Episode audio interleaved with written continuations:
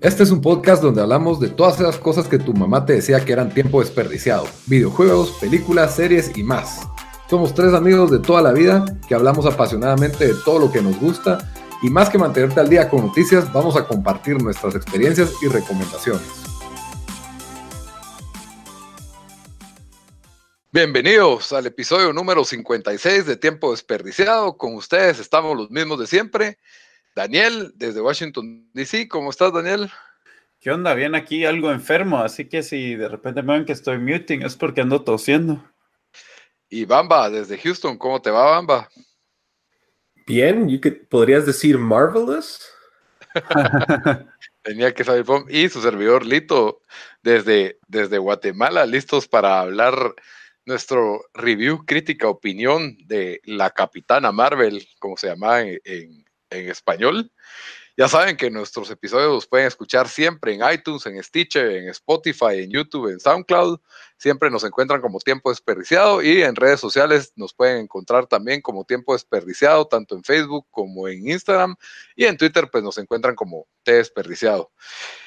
Pues entonces el tema de hoy pues es la, la capitana, la capitana Marvel. Puedo decir el, el, el, el, término. Es que, es que así estuvo de buena la película, que lo quise decir tres veces, entonces. No, no. Pero antes de, hablar de, la Capitana Marvel, la película que acabamos de ver, Bamba, ¿por qué no nos das una breve introducción a tu conocimiento del profundo de las cómics relacionadas con esta película? Porque creo que es una de las cómics más modernas y menos conocidas para el público en general de, todas las películas de Marvel, en mi opinión. Ok. Eh, es un poco interesante la historia de, Captain Marvel porque el personaje como tal sí es viejo, es como de los 70s y es, es, como te recuerdas, se recuerda la película que se llamaba Marvel, que eran dos palabras. Eh, es parecido, o sea, y era un hombre. El original Captain Marvel era un hombre. Ah, eh, esto fue durante los 70s y luego en los 70s se da. ¿Es de Stan Lee o no? Ah, eso sí, no creo, todos. Yo pues, no me lo sé pero no es parte de la lista normal que uno piensa de Stan Lee. Eh, y luego aparece, eh, después de, que aparece Marvel, que era un, personaje Cree, muy parecido a la película, pero era un hombre.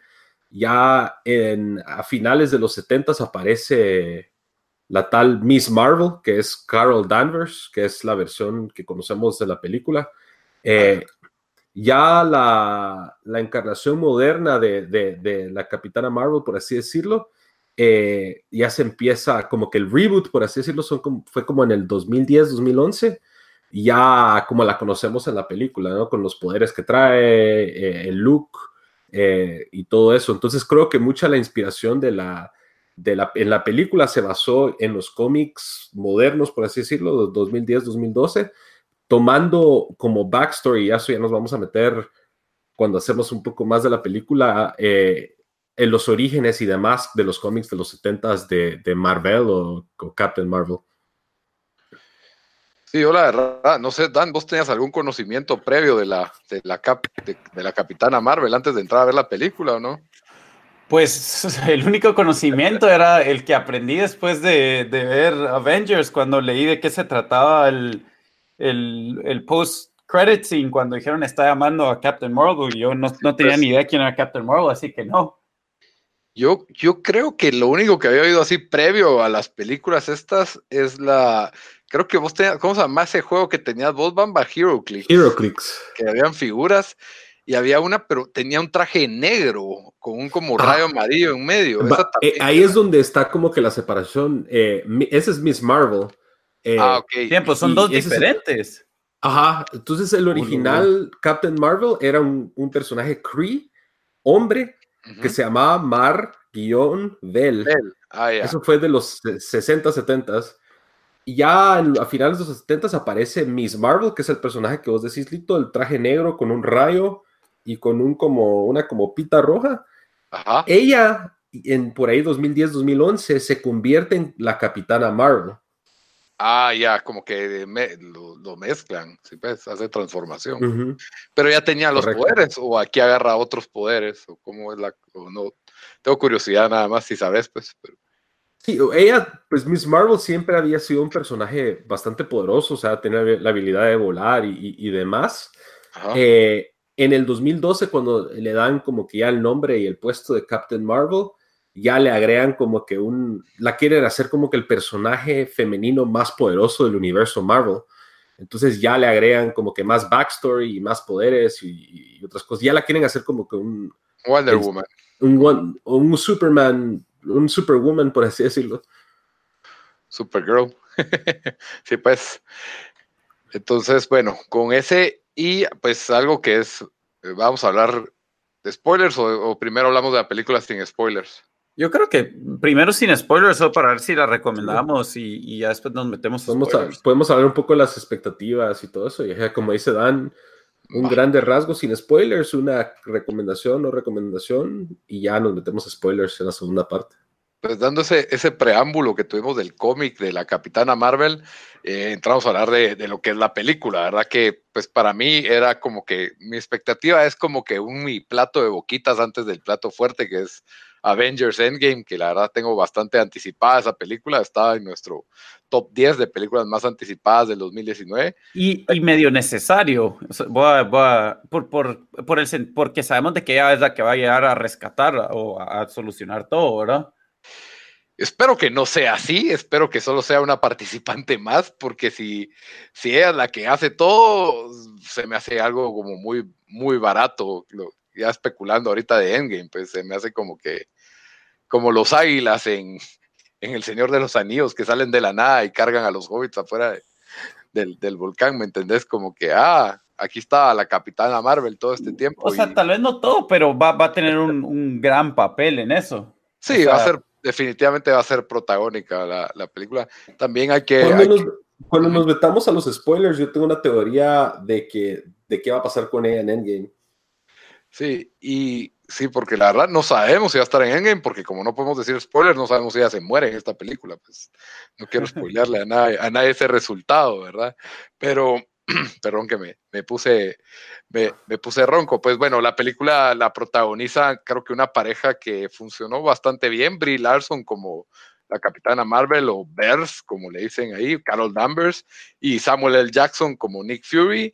Y por ahí pues tiene un rol un poco más pequeño Jude Law, que se me hace de los conocidos, y Annette Bening es otra actriz famosa de la, de la película que tiene otro rol un poco, poco menor, pero siento que la película se centra en esta pareja dinámica de, de Brie Larson y Samuel L. Jackson, que Samuel L. Jackson pues ha sido Nick Fury a lo largo de todas las películas del, universo Marvel, ¿verdad?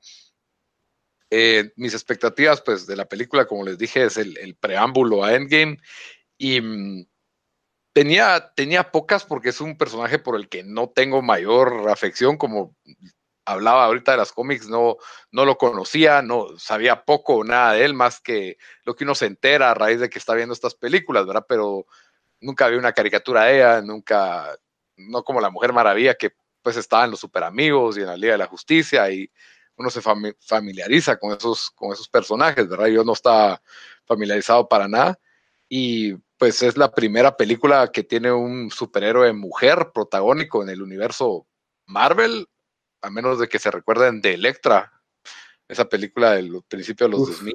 Ese creo que lo quieren borrar de la historia. Yo creo que no, se quieren recordar de esa película. Yo ni sé cuál es.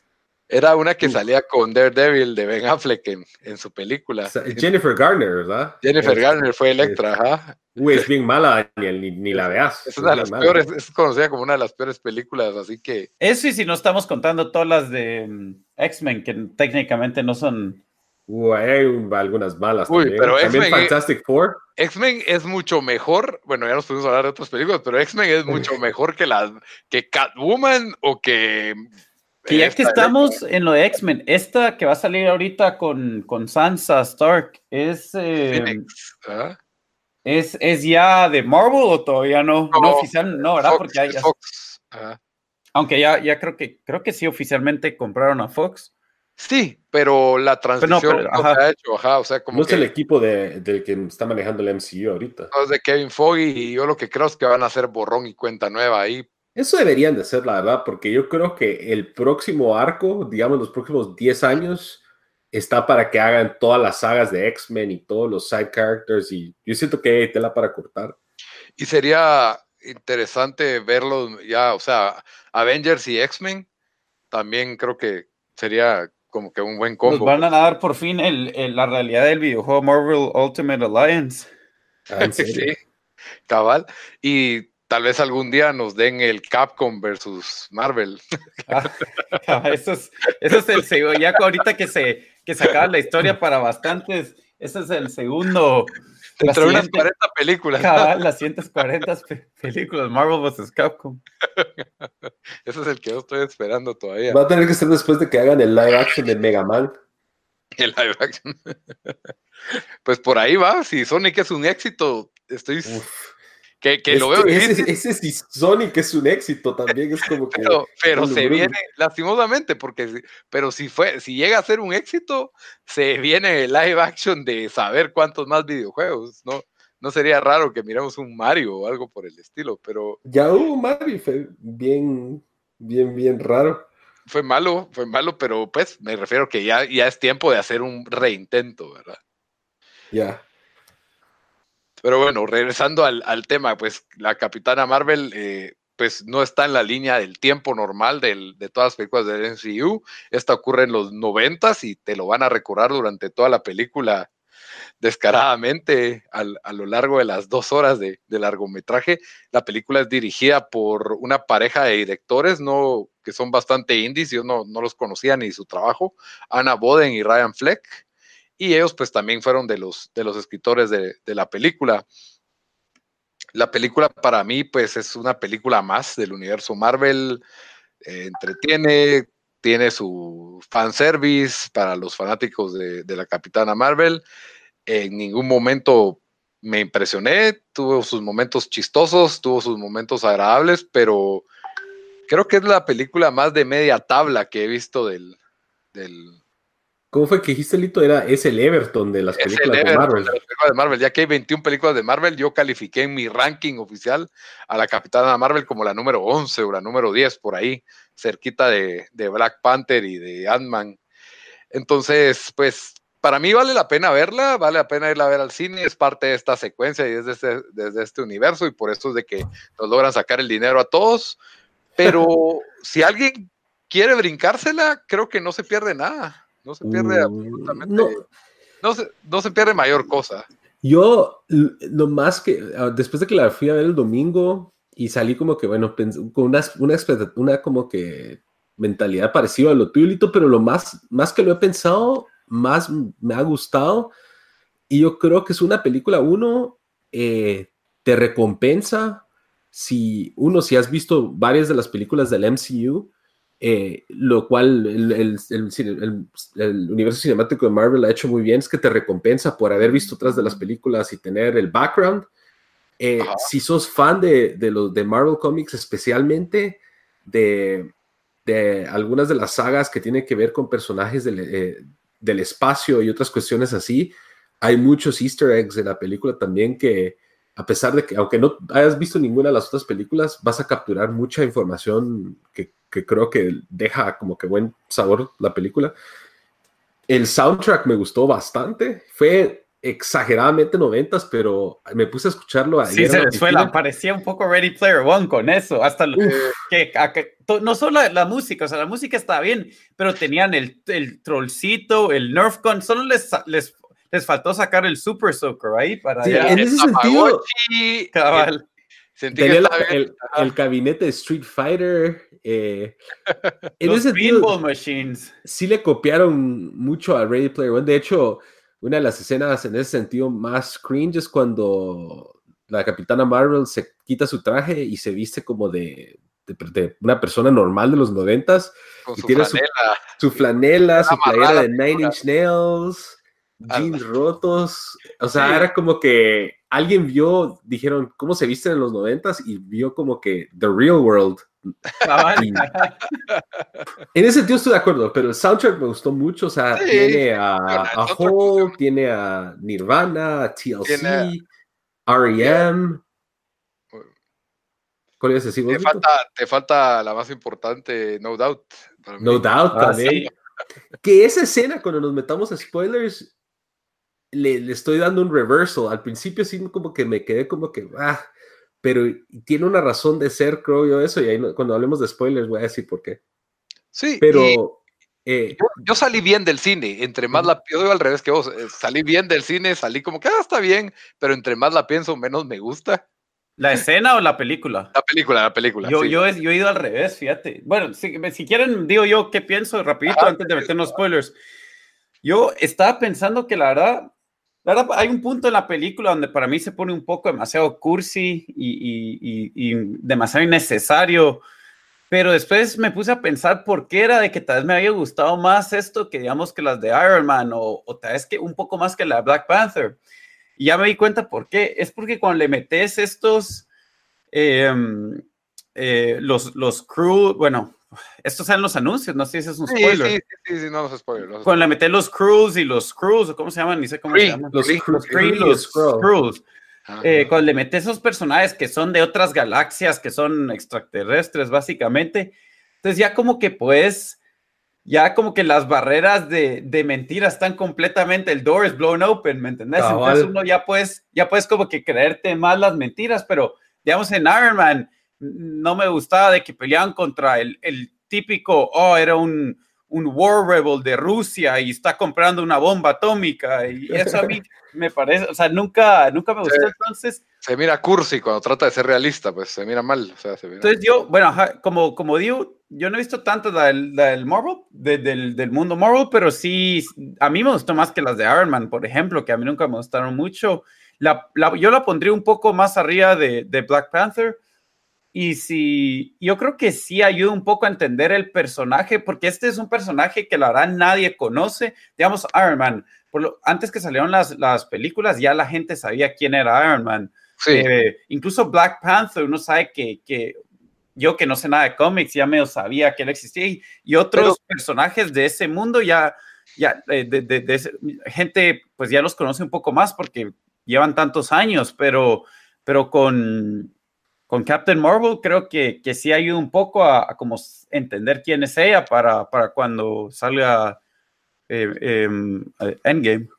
Y para, yo para mi último punto también, es como vos decís, Dan, eh, incluye este elemento galáctico de las razas, los, los Kree, los Skrull, que para los que han leído los cómics es una, ha sido una guerra entre esas dos razas de, los cómics desde los 70s y muchos de los personajes de, esos mundos tienen, eh, ocupan puestos importantes en diferentes story arcs de, de, la, historia de los cómics de Marvel.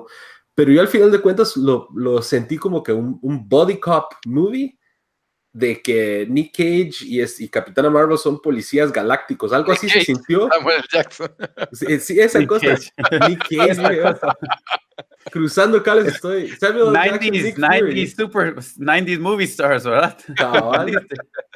Nick Fury, Samuel Jackson y Capitana Marvel eh, Brie, eh, ¿cómo se Brie Larson. Brie Larson ya son como que, como les digo, son como policías, es un como body cop, sentido, y, y no se tomó muy en serio y al final, para, como dijo Dani, estoy de acuerdo, lo más que lo he pensado, más me ha gustado la película. Y solo para que sepa, Brie Olsen definitivamente no está en esta película. Esa es otra no lo hagan el Google, no hagan Google. De no Captain hagan Google. Marvel, pero...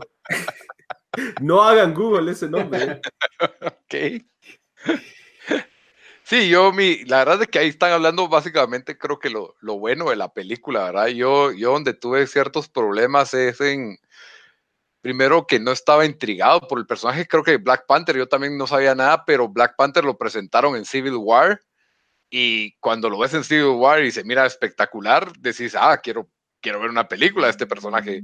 Capitana Marvel solo tuvimos un Viper que sonó en, en, la película anterior y pues yo no estaba muy, muy, muy picado y de ahí siento que su arco a través de la historia, pues ya cuando entremos en spoilers lo, discutimos más, sentí que, le, que no me terminó de, atrapar. Entonces, por eso es de que, que, le, que salí como, está bien, pero no, no, no encantado con la película.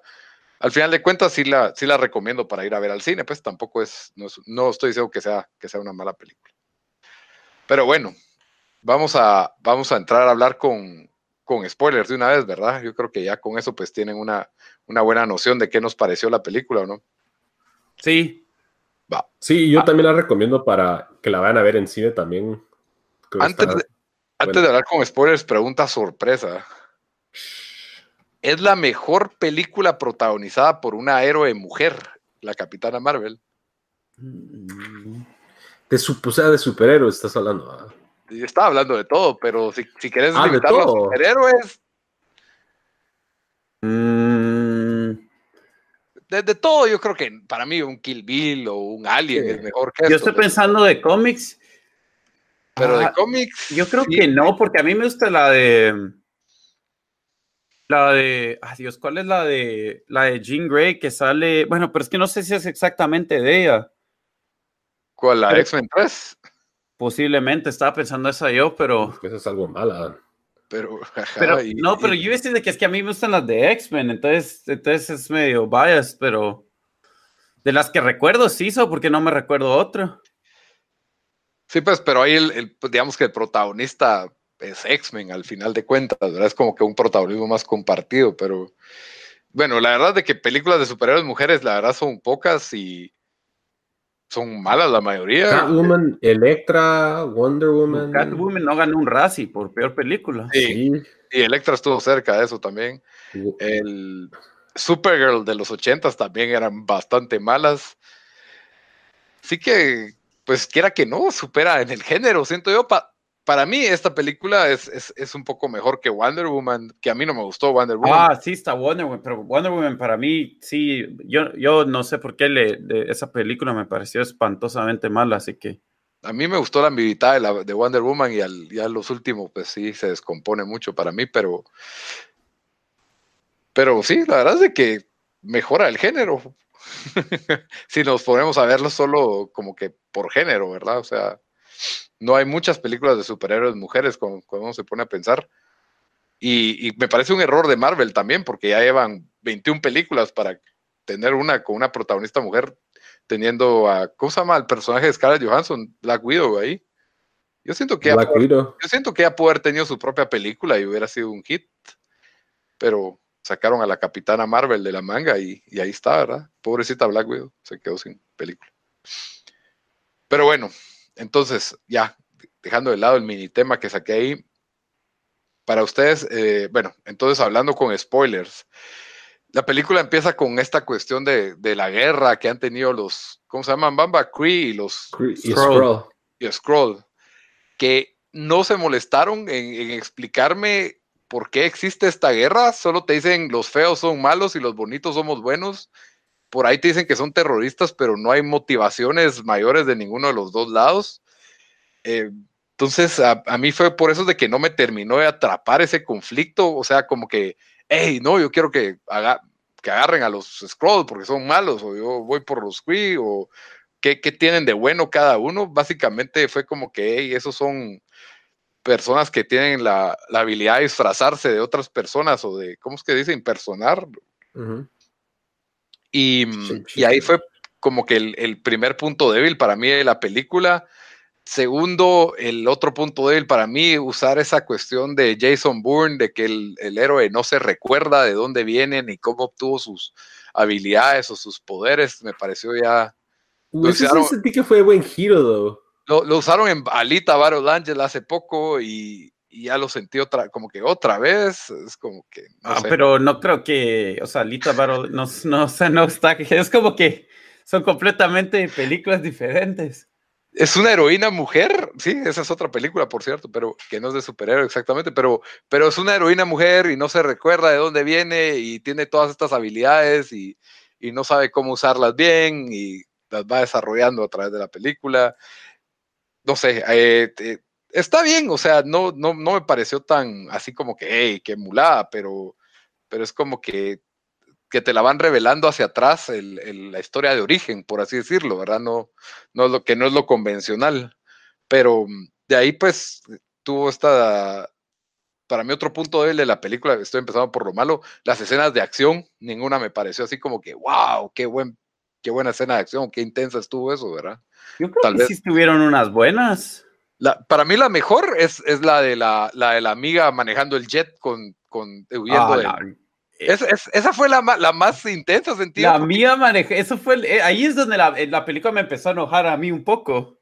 Ah, porque no tiene buenas escenas de acción. Porque era la mía que no ha manejado un jet en, en ah. seis años, de repente está peleando contra, contra estos guerreros intergalácticos que son especializados y, o sea, no sé.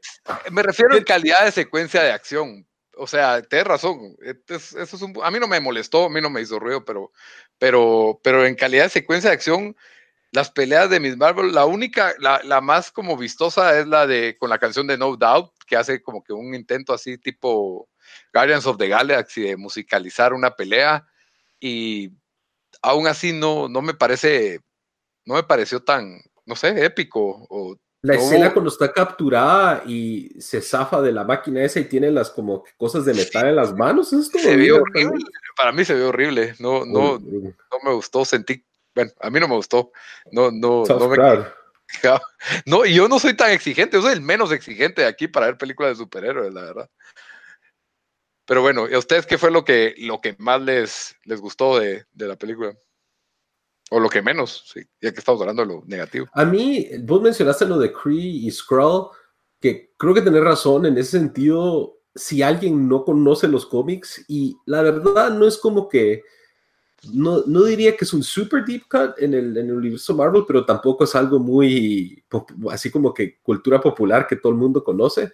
Entonces yo lo aprecié más porque yo sí entiendo las motivaciones y el, y el background y cómo han influido a través de la historia de, Marvel. Entonces yo sumé esa, ese conocimiento previo y eso le dio valor para mí a la película, pero sí creo que razón, tenés razónito, si alguien no la no conoce, se queda como que estos qué onda.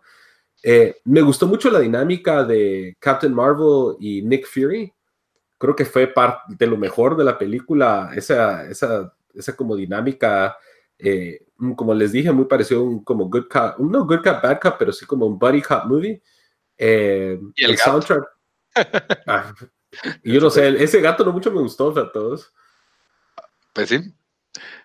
Eh, el soundtrack estuvo Virgo y, y, creo que como ataron diferentes hilos con diferentes cuestiones que han sucedido o están por suceder en el universo Marvel. Creo Eso creo que hizo muy bien. O sea, que hicieron bastantes, bueno, no sé si serían callbacks, ¿verdad? Porque eran future backs, pero pero, o sea, como cosas que mencionaron de que después pasaron, que te, te, te fuiste dando cuenta que, mm, o sea, un idiotez, porque es lo primero que se me viene, pero digamos lo del ojo de, de Nick Fury, ¿verdad? Eso fue muy sí. A mí me molestó, o sea, el gran ojo de Nick Fury se perdió por una mulada con un gato, o sea. Dude, ese gato, era de la raza es alienígena. No, no, no sé cómo se llama. Sí, Flinkerton, no me acuerdo, pero un premio al que, cerca. Un premio al que no lo corrija, por favor. Pero, pero... Era Flarco, creo. Flarco. Voy a ver cómo se llama aquí para quitar la duda mientras ustedes hablan. la duda, pero Nick Fury creo que en una de las películas dijo la última vez que confié en alguien perdí el ojo, algo así. Y como que fue, y no sé, creí que iba a tener un momento épico, trágico, y fue un, ay, qué bonito el gatito, y, y medio se linchó. Se llama Goose, eso ya sabemos, y ahorita estoy viendo qué es. Sí, Goose era el nombre de gato. It's a flirkin, flirkin. Flirkin, un flirkin, ajá. Sí, a mí eso, a mí eso me gustó. Sí, la dinámica body cop que tienen ellos dos fue, fue bastante buena. El soundtrack, me gustaron las canciones, pero no tanto como las metieron. Por ejemplo, la de Nirvana de, ¿cómo se llama esa canción? Uh, Heart Shape Box. Come as you are, come as you are. Ah, la meten cuando ya está en la mente hablando con esta como mente divina que le tenía que decir qué hacer de la nada. Ah, porque, me, porque está sonando ahí, no, no, no, me, no me cuadró mucho, pero eh, está bien. como te digo, así, así siento con la mayor parte de esta, de esta película. No, no me termina de molestar lo suficiente como para decir que es mm. grave, pero tampoco así de Lo otro, en su momento, en, esa, como que una de las peleas finales, cuando se empieza No Doubt con I'm Just a Girl, yo al principio como que me dije como que this is too literal. Ajá. Pero después me puse a pensar, o sea, eso en realidad no fue para mí, sino digamos, si sos una niña que tiene 13, 14, 15 años ah, y miras esa escena, te quedas como que, wow, o sea, que Virgo voy a buscar esta canción, voy a buscar esta canción, I'm just a girl, o sea, cabal, yo creo que... No, un momento más icónico, ajá, un momento más icónico. Ajá, entonces yo creo que ya sentándome después como que logré apreciar ese, ese como que, ese mensaje y cuando, y, y sí creo que hasta eh, Marvel siempre ha tenido, ah, o al menos recientemente ha tenido que han, han hecho muy buenos soundtracks y creo que aquí no, no falló. Eh, fue super 90s, pero pues a mí me gusta esa música, entonces. No, eso a mí me gustó, a mí lo único que me gusta es de que como que tratan, era demasiado un poco too hard, pero, pero no fue tanto el soundtrack, fue más o sea, cuando miraba los Trolls y el Nerf Gun y no sé qué otras cosas vimos ahí, o sea, eso es lo que para mí fue como, ok, mucha, ya, ya, ya sabemos Radio Shack. esta película pasa en los noventas, o sea, no, no. El Blockbuster Radio Shack fue... Sí, ya sentía que se iba a poner VHS en la casa de alguien ahí. Cabal, entonces, solo una cosa aquí chistosa que en el mismo artículo que vi el, el, nombre del, del gato, dicen de que en el cómic sí aparece el gato de verdad y de que Carol Danvers, ¿verdad? que es em, Captain Marvel, eh, eh, pues adopta al gato pensando que es un gato normal, y, pero en los cómics le, le, pone Chewie como Chewbacca, ¿verdad? Y después es Rocket de Guardians of the Galaxy que le dice que es un Flurken, el, el gato. Ah, pues. No. Ese, ese lo hubieran usado Chewie también porque pues Disney es dueño de los dos, ¿no? Cabal. Pero tal vez no quiere confundir a la. Tal vez le pusieron Goose porque hace referencia a una película de los ochentas que se llama Top Gun. Por eso, por eso se lo pusieron. Por eso se lo pusieron. este artículo. Ah, pues sí, hace sentido, ¿verdad? Aunque es el personaje que se muere. Pero qué bueno que el gato no se murió.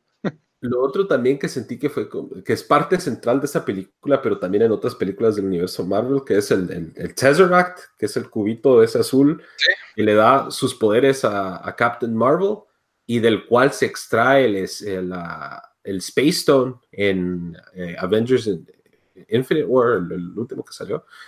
Eh, entonces todo ese tieback, y yo por eso creo que Captain Marvel quizás tal vez no va a ser la, más protagónica en Avengers, pero sí creo que porque ella tiene su poder de esa misma, de ese, de ese Space Stone, creo que sí va, va, va a ser como que alguna parte del equipo core que pelean con, o que tratan de restaurar todo.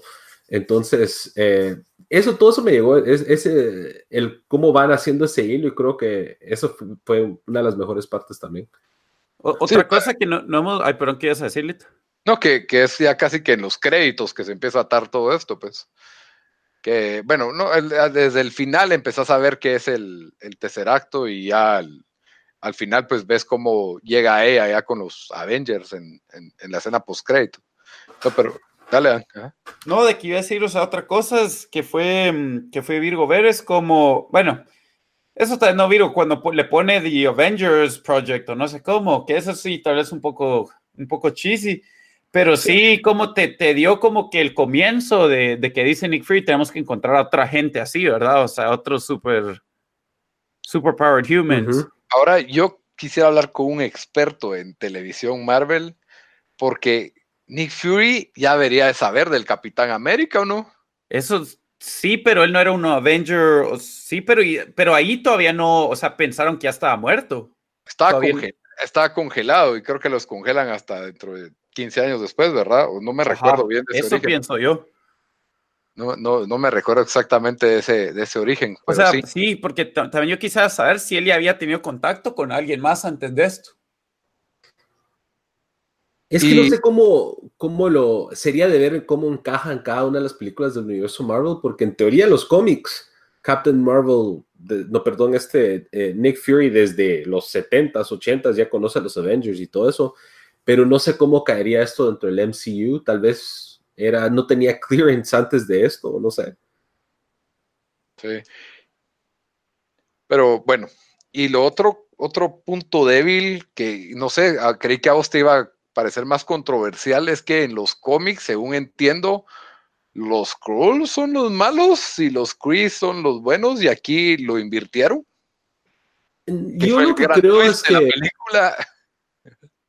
en el cómic eh, los dos son, o sea, los dos son malos. diferentes, los dos, o sea, es como de esas, de esas guerras que nadie es bueno, pero nadie es malo.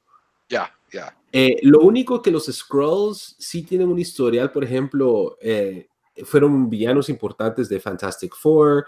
Creo que se han, los han protagonizado más, más veces como villanos comparado con los Kree, pero en teoría la guerra entre estos, estas dos razas es como que no hay, no hay malos, no hay buenos, la guerra es mala, por así decirlo. Pero en la película, como vos decís, a los Scrolls los pintaron como los buenos al final y a los Kree como los malos. Sí, y fue como que no me habían importado las, las no me lograron, o sea, invertir en las motivaciones de los Kree. Y de repente, ah, no, ellos son los malos. Y fue como que, ah, bueno, ahora ellos son los malos, ellos son los buenos. Y sentí que ella no tuvo ese, ni siquiera un conflicto, tuvo apenas un conflicto interno por cambiarse de lado.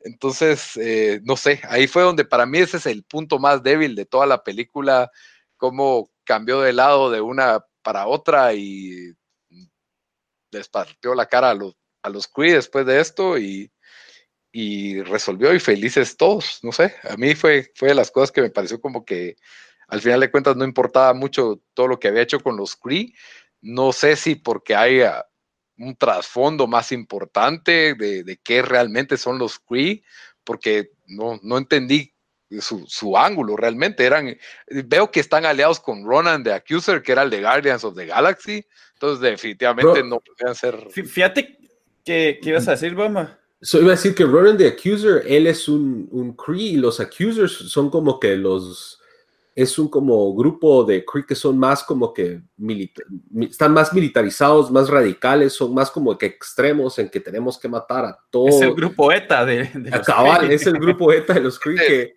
que son de los de la opinión de que si hay unos Kree en la Tierra, estallemos toda la Tierra para que se mueran los Kree sin pensar en lo demás. Entonces son como que más, más extremos, pero sí, eso también fue Virgo verlo como se ataba de y por eso el personaje Jude Law lo quiere manejar de una manera un poco más eh, donde haya menos muertos, por así decirlo, y, los, estos otros Ronen y ellos quieren estallar el, planeta de un solo. Tiene un poco de más conciencia, ¿verdad? Y con, Pero al final de cuentas, pues eh, él solo vivía manipulando a la, a la capitana Marvel, haciéndole creer que tenía que restringir su poder para realmente dominarlo. Y era como que, digamos que algo que la estaba como que deteniendo de alcanzar su potencial.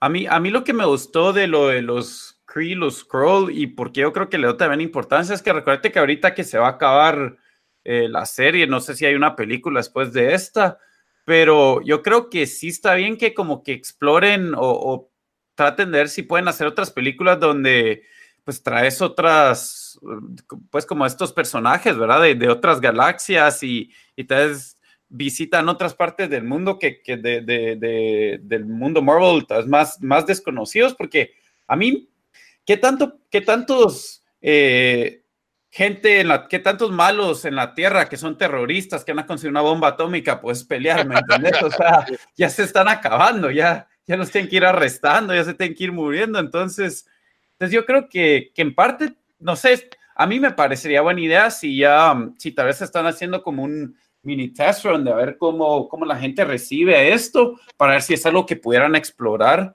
en otras películas más, más a fondo, porque a mí, sí. honestamente, sí me gustaría ver una película así de, de, la guerra entre los Kree y los Skrull, o sea, una como separate story, así completamente pero que le metan a los Guardians of the Galaxy en medio. Baja, eso es lo más seguro lo que harían, yo, digo yo.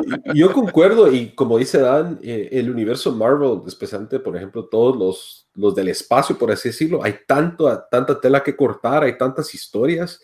Eh, ahí ni siquiera se ha visto, o sea, en, yo sé que en Guardians of the Galaxy hemos visto Nova Corps, pero ellos tienen una historia propia con personajes y héroes y villanos y demás.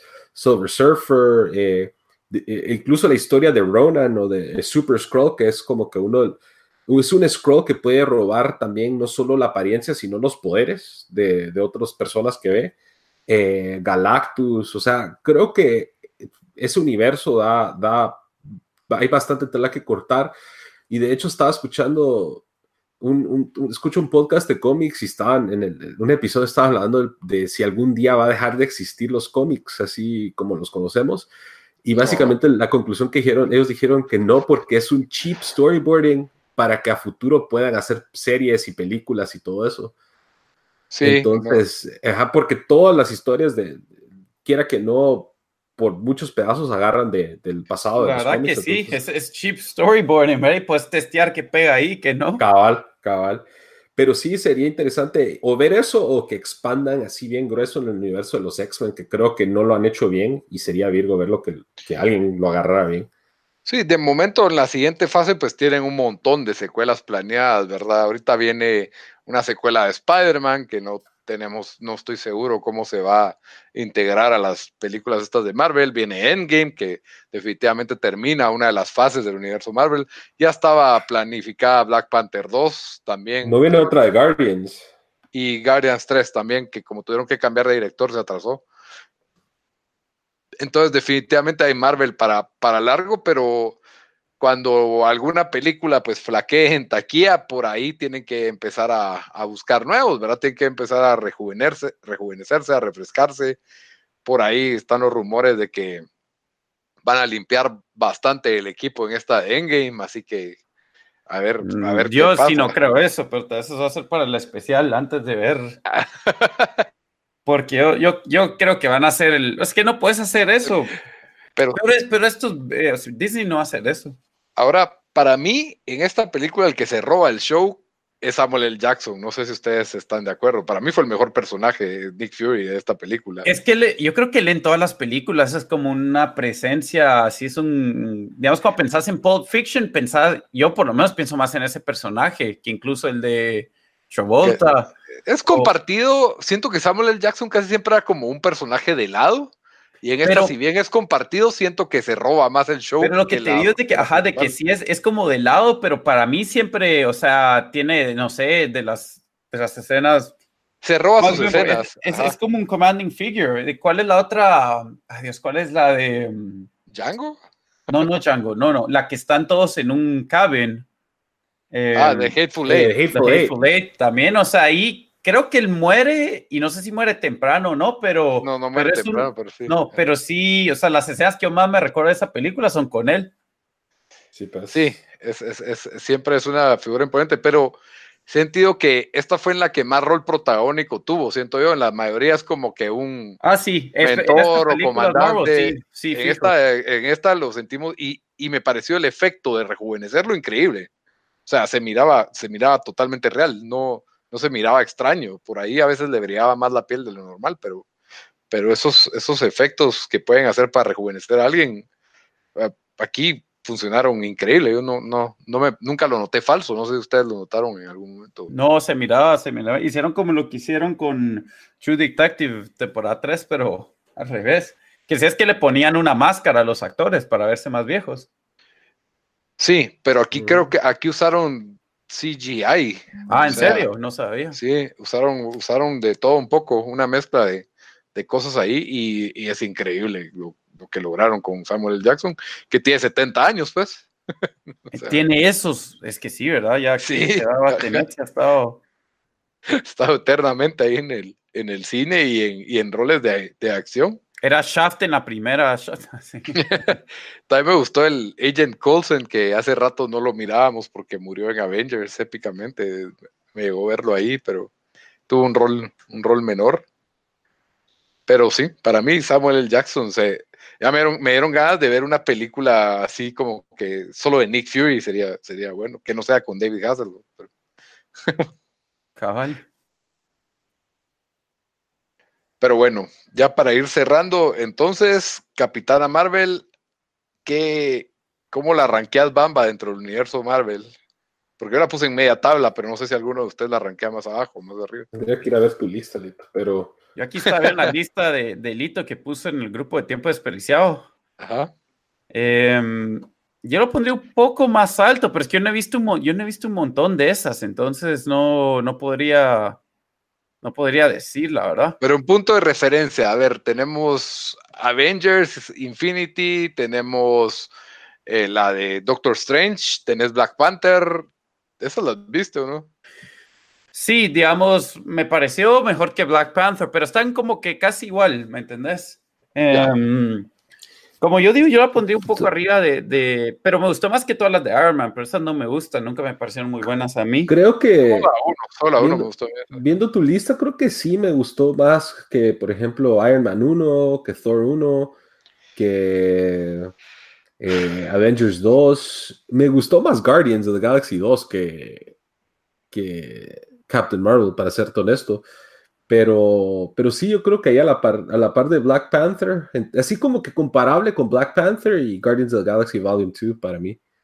Sí, yo siento que lo que, lo que más atesoro yo de esa película de Iron Man 1 es en ese momento que enteras que, que, que es Shield el que está detrás de todo. Yo me acuerdo cuando lo vi en el cine y la reacción que tuve y que me estalló la cabeza fue, fue, fue bastante bueno, pero porque fue la, la primera realmente película de MCU, pues. Es que hoy no he visto tantas, fíjate. Pero digamos, viendo aquí tu ranking, que ahora diríamos, bueno, pero es que no, yo no he visto, no ya ni me recuerdo de estas películas. Yo no he visto Ant-Man. Yo la pondría igual que Doctor Strange, que Doctor Strange me gustó, me gustó, sí me gustó. Sí. Ok, a mí me gustó más Doctor Strange, pero, pero, está bien, está bien. Entonces ya, pues creo que todo lo, toda nuestra audiencia tiene la noción de qué pensamos bien de, de Mrs. Marvel. Y como siempre, pues no sé, ¿quieren cerrar ahí? Eh, no, vamos a hacer la recomendación o no. Ajá, no, cerrar aquí el tema Miss Marvel y nos vamos a la recomendación de la semana. Entonces, Dan, ¿qué nos vas a recomendar para esta semana? Bueno, yo aquí les tengo, nos vamos de, ya que estamos hablando de película de los 90, ah, no, tiempo, no es ni en los 90 esta película, ups, es del 2005, es una película mm, es medio indie la película. Eh, sale Bill Murray, Sharon Stone, Julie Delpy. No sé si, si la reconoces, Alito. Sí, es la de Before Sunset. No. no o sea, Julie Delpy. Julie Delpy es ella. Pues, Bill Murray. Dije. Ah, Bill Murray, Julie Delpy. No, no sé. Broken Flowers. Es una película indie por este mm, eh, director que se llama Jim, Jim Jarmusch. Y la película tiene 80% en Rotten Tomatoes. Eh, se trata de un, de un como successful, em, creo que era author, si no estoy mal, que le mandan una carta anónima diciendo que, hey, tenés un hijo y acaba de cumplir 18 años o 19 años. Eh, y él, pues, va a, es un señor ya viejo, porque obviamente por Bill Murray, entonces eh, el drama es que él va a ver a cuatro de sus eh, de, mujeres con que tuvo relaciones en el pasado, ¿verdad? Y, para ver quién, quién le mandó la carta y, pues de eso se trata, pero obviamente si les gusta a ustedes eh, Bill Murray como actor, es, es la película para ver un, domingo. Y no, no sé si está en Netflix, eso sí, pero creo que debería estar. Broken Flower se llama. Muy bien, Dan. Bamba, ¿cuál es tu recomendación? Voy a recomendar una serie que ahorita acaba de empezar, eh, que se llama Miracle Workers. Eh, la pasan en TBS. Eh, tiene un, un, elenco pues con bastante peso. Está Steve Buscemi, está Daniel Radcliffe, mejor conocido como Harry Potter. aparece también Tim Meadows y varios de, de SNL.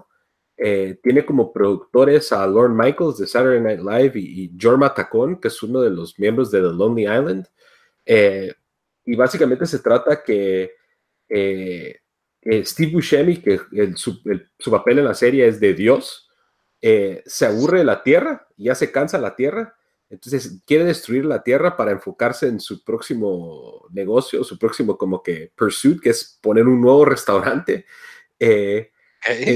Entonces, Daniel Radcliffe y otra, otra chica que no se me va el nombre, pero es una comediante también, son ángeles, pero así como de nivel bajo. Entonces ellos le, como que básicamente le ruegan a él y él les dice, tienen tanto tiempo para hacer el milagro más grande y les da unos como papeles. Y se trata de ellos dos tratando de que, de que se haga este milagro para que, para que Steve Buscemi o Dios no destruya la tierra. La verdad, Eh, vi los primeros dos episodios, está bastante charming, tiene bastantes partes chistosas. Eh, y, Steve Buscemi, pues, es, Steve Buscemi es, es chistosísimo. Es buenísimo, sí, Ajá. Entonces él en el papel de Dios me da tanta risa porque Dios y los ángeles no es como que operan como que si fueran una corporación. Entonces tienen como que reuniones de trabajo y, tienen un departamento de Angel Resources, que son recursos humanos. Eh, la verdad me gustó, tiene bastante charm y, la, quiero seguir viendo, entonces la voy a recomendar para esta semana. TBS. TBS. Ok. Aquí de Estados Unidos. Bueno, y yo voy a recomendar pues otra serie de Netflix que la verdad está, a mí me gustó bastante, es un poco deprimente, pero tiene un buen sentido del humor un poco oscuro. Es con Ricky Gervais, el que fue famoso por haber sido The Office de, inglesa, la versión inglesa de The Office. Se llama Afterlife y es una serie, pues básicamente escrita por él. Son, es una, solo va una temporada y son seis episodios más que cada episodio dura entre 25 y 35 minutos, entonces pues se va rápido, son como dos horas y media para verla. A mí todavía me falta la mitad del, del último episodio. La premisa pues del, del, show es que él perdió a su esposa por un, por un cáncer y es como él da como que rienda suelta a todos sus sentimientos de odio con las personas que, que lo rodean por así, por así decirlo, ¿verdad? Es, muy parecido a su estilo de comedia, de, quejarse y de detestar o exagerar la forma en que odia ciertos comportamientos humanos y por qué los humanos son basura hasta cierto punto. Entonces, creo que, la explota muy bien entre la mezcla entre humor y momentos que, lo hacen a uno reflexionar sobre, sobre la vida, la muerte, eh, qué pasa si se te muere un, ser querido tan cercano y, ese tipo de cosas. Entonces, la verdad es que sí, me, encantó, me, parece que tiene bastante corazón el, show. No, no, no se me hace glamuroso para nada y, el sentido del humor es ese humor inglés bastante, bastante ácido y de sarcasmo en, muchos de los diálogos, ¿verdad? Y por eso recomiendo Afterlife en, en Netflix. Bueno, con eso terminamos las recomendaciones de la semana. Espero que les haya gustado nuestro especial de la Capitana Marvel. Ya saben siempre que pueden escucharnos en SoundCloud, en Stitcher, en Spotify. Siempre nos encuentran como Tiempo Desperdiciado. Estamos también en YouTube y en redes sociales también como Tiempo Desperdiciado, excepto en Twitter que estamos como T Desperdiciado. Hasta la próxima, hasta la próxima, Amba. Órale, mucho. Muchas, hasta la próxima.